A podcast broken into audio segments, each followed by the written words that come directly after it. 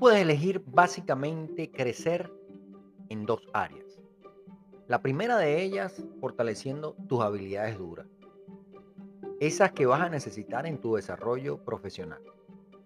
Por ejemplo, matemáticas, programación de computadoras, algún idioma que seas fuerte o simplemente pues tocar un instrumento musical.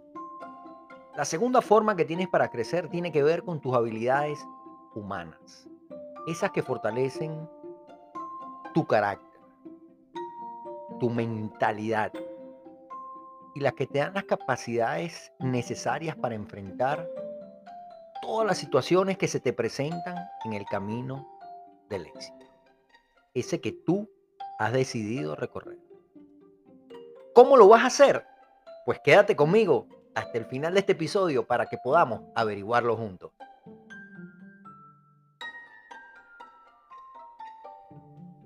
Hola, mi nombre es Sergio Negri, formador de líderes e inspirador de cambio. Bienvenido a tu espacio líder de hoy, donde aprenderemos de manera fácil, sencilla y práctica todo lo necesario para ser un mejor líder, pero sobre todo, un mejor ser humano. Comencemos entonces. Según lo que comenté en la introducción, nosotros podemos crecer entonces en dos áreas fundamentales. La de la habilidad dura, la de la habilidad fuerte y la de la habilidad humana. En un área podemos crecer mucho más rápido que en la otra. Vamos a ver ahora por qué y cómo hacerlo. Comencemos con el área que yo llamo el área profesional. Y veamos esto con un ejemplo. Voy a poner el mío, mi ejemplo, que es el que más conozco. Si yo quiero crecer en mi área de fortaleza, que digamos que es el coaching, dictar entrenamientos y hacer conferencias, pues yo tengo que planificar mi crecimiento en materias como liderazgo, oratoria, herramientas de coaching, habilidades docentes o pedagógicas, etcétera, etcétera. ¿Verdad? Estas me van a ayudar a mí a fortalecer mis conocimientos y tener cada día, ¿verdad? Más y mejores argumentos para transmitirles a ustedes.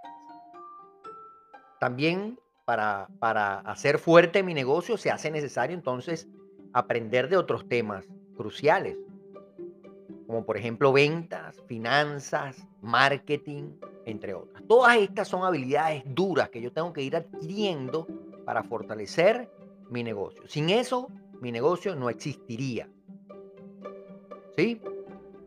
Si tú, por ejemplo, eres chef, cocinero, como quieras llamarle, pues entonces también vas a necesitar fortalecer tus habilidades duras. En este caso, digamos que sería eh, procesos de seguridad de la cocina, higiene de los alimentos, técnicas de cocción de alimentos, uso de indumentaria apropiada en la cocina. Y para fortalecer el negocio también habilidades como manejo de inventario, presupuesto, contabilidad, ventas, entre otras. Entonces, creo que quedamos claros en esto de las habilidades duras, ¿verdad? Es decir, todo lo que necesitamos para ser experto en nuestro nicho, en nuestro oficio como tal. Conferencista, cocinero, programador, arquitecto, médico, abogado, chofer, cualquiera que sea tu profesión.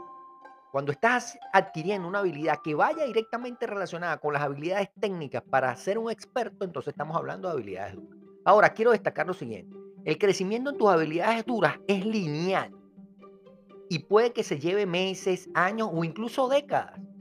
Requiere de mucha paciencia, pasión por lo que haces. Siempre tiene que estar presente la pasión y que inviertas mucho tiempo, dinero y energía. En algunos de los casos tienes que ir a universidades y a la educación formal. No hay otra, como por ejemplo para ser médico y abogado. No te queda otra que ir a la universidad. Para ejercer estas profesiones obligatoriamente necesitas un título.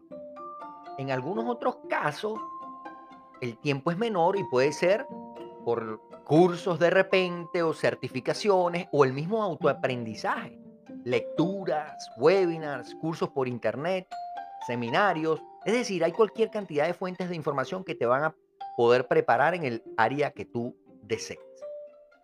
Siempre tienes que tener muy claro que la pasión por lo que haces es vital. No se trata acá de estudiar por estudiar o aprender por aprender, leer por leer o mucho menos por tener un título. Se trata de progresar, ser feliz y disfrutar del camino de convertirte realmente en el profesional que tú quieres. Dicho todo esto, ¿verdad? Quiero entrar ahora en el área que me parece más fácil, pero a su vez, paradójicamente, la más difícil. El área de las habilidades humanas. ¿Por qué digo que es la más fácil? Porque simplemente es cuestión de decidir crecer en esas áreas. Es decir, simplemente es una elección.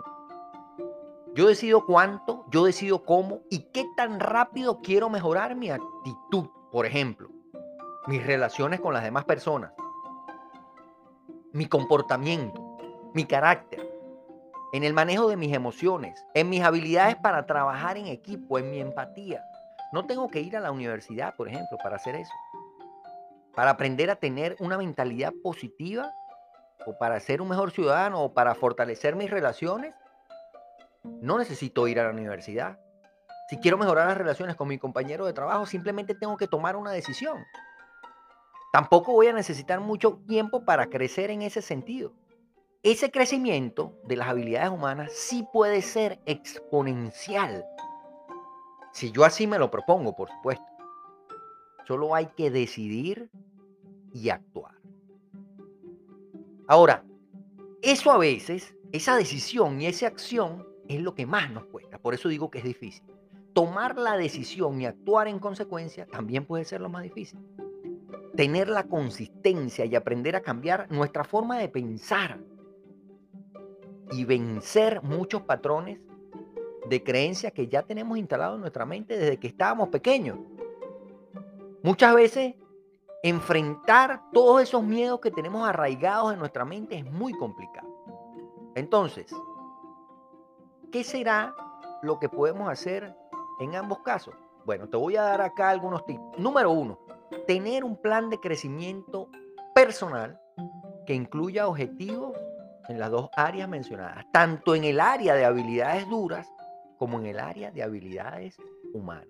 Esas que tú necesitas para fortalecer tu profesión y esas que tú eliges para enfrentar los obstáculos en el camino. ¿Ok? Debes tener ese plan de crecimiento personal que incluya metas, ¿verdad? A corto, mediano y largo plazo. Como paso número dos, debes tener prioridades. Y para ello, quiero que te pregunte, ¿qué tengo que hacer primero?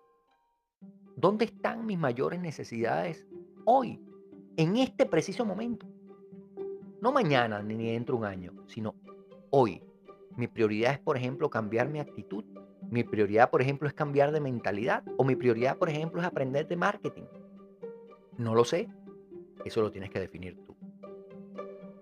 Consigue mentores. Punto número tres, consigue mentores que te ayuden a superar algunos obstáculos que se te presentan en el camino, que ellos ya vivieron y que ellos ya se encontraron en el camino. La mayoría de las personas no hace esto y allí está uno de los principales errores que cometemos. Creemos que podemos hacer todo solo y no es así. Número cuatro, hazte responsable y comprométete. En las habilidades duras también sea un poquito más fácil si entras en un proceso formal de educación, ¿no? Porque tienes, si entras en una universidad, un college, etcétera, tienes, tienes seguimiento, tienes que rendir cuentas, presentar exámenes, entonces se hace un poco más fácil. Pero cuando se trata de tu propia mente, de tus propios hábitos y de tus decisiones diarias, tú eres tu propio jefe. Debes aprender entonces a liderarte a ti mismo para tener éxito en ese sentido. Número 5, mide. Mide siempre para que puedas saber en qué punto del camino estás. Mide constantemente. Mide y mejora. Número 6 Nunca dejes de aprender. Entiende o entendamos que el éxito no es un sitio al cual tú llegas, Por lo tanto, no tienes un acto de graduación. El éxito es un camino con altos, con bajos. Debemos estar en armonía, ¿verdad? Con ambas situaciones, con las ganancias, pero también con las pérdidas. De esta manera y solo de esta manera seremos felices durante todo el viaje. Me gustaría que, que hoy recordaras lo siguiente. En tu profesión las habilidades se adquieren poco a poco.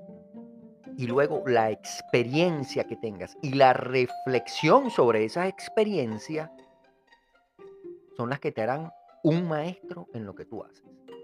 Pero para mejorar como ser humano, solamente tienes que decidirte hoy y cambiar radicalmente tu forma de pensar y actuar. Wow, increíble. Bueno, hoy lo dejamos hasta acá. Me ha encantado compartir esta información contigo. Espero que puedas sacarle el máximo provecho a todo lo que conversamos. Si te ha gustado el episodio, hoy te pido que me ayudes. Regálame cinco estrellas. Te suscribes y compartes este podcast con tu familia y con tus amigos. No sabes al final si los puedes estar ayudando. Si me necesitas o quieres crear un plan de crecimiento personal que te dure para toda la vida. Que no te dé pena escribirme. Yo puedo ayudarte. Te recuerdo por ahora, la suerte solo acompaña a la mente preparada y las personas de éxito se mueven constantemente de la zona de aprendizaje a la zona de acción y viceversa. Soy Sergio Negri, formador de líderes e inspirador de cambio. Con mucho cariño y respeto me despido. Que estés muy bien. Nos escuchamos pronto. Bye bye.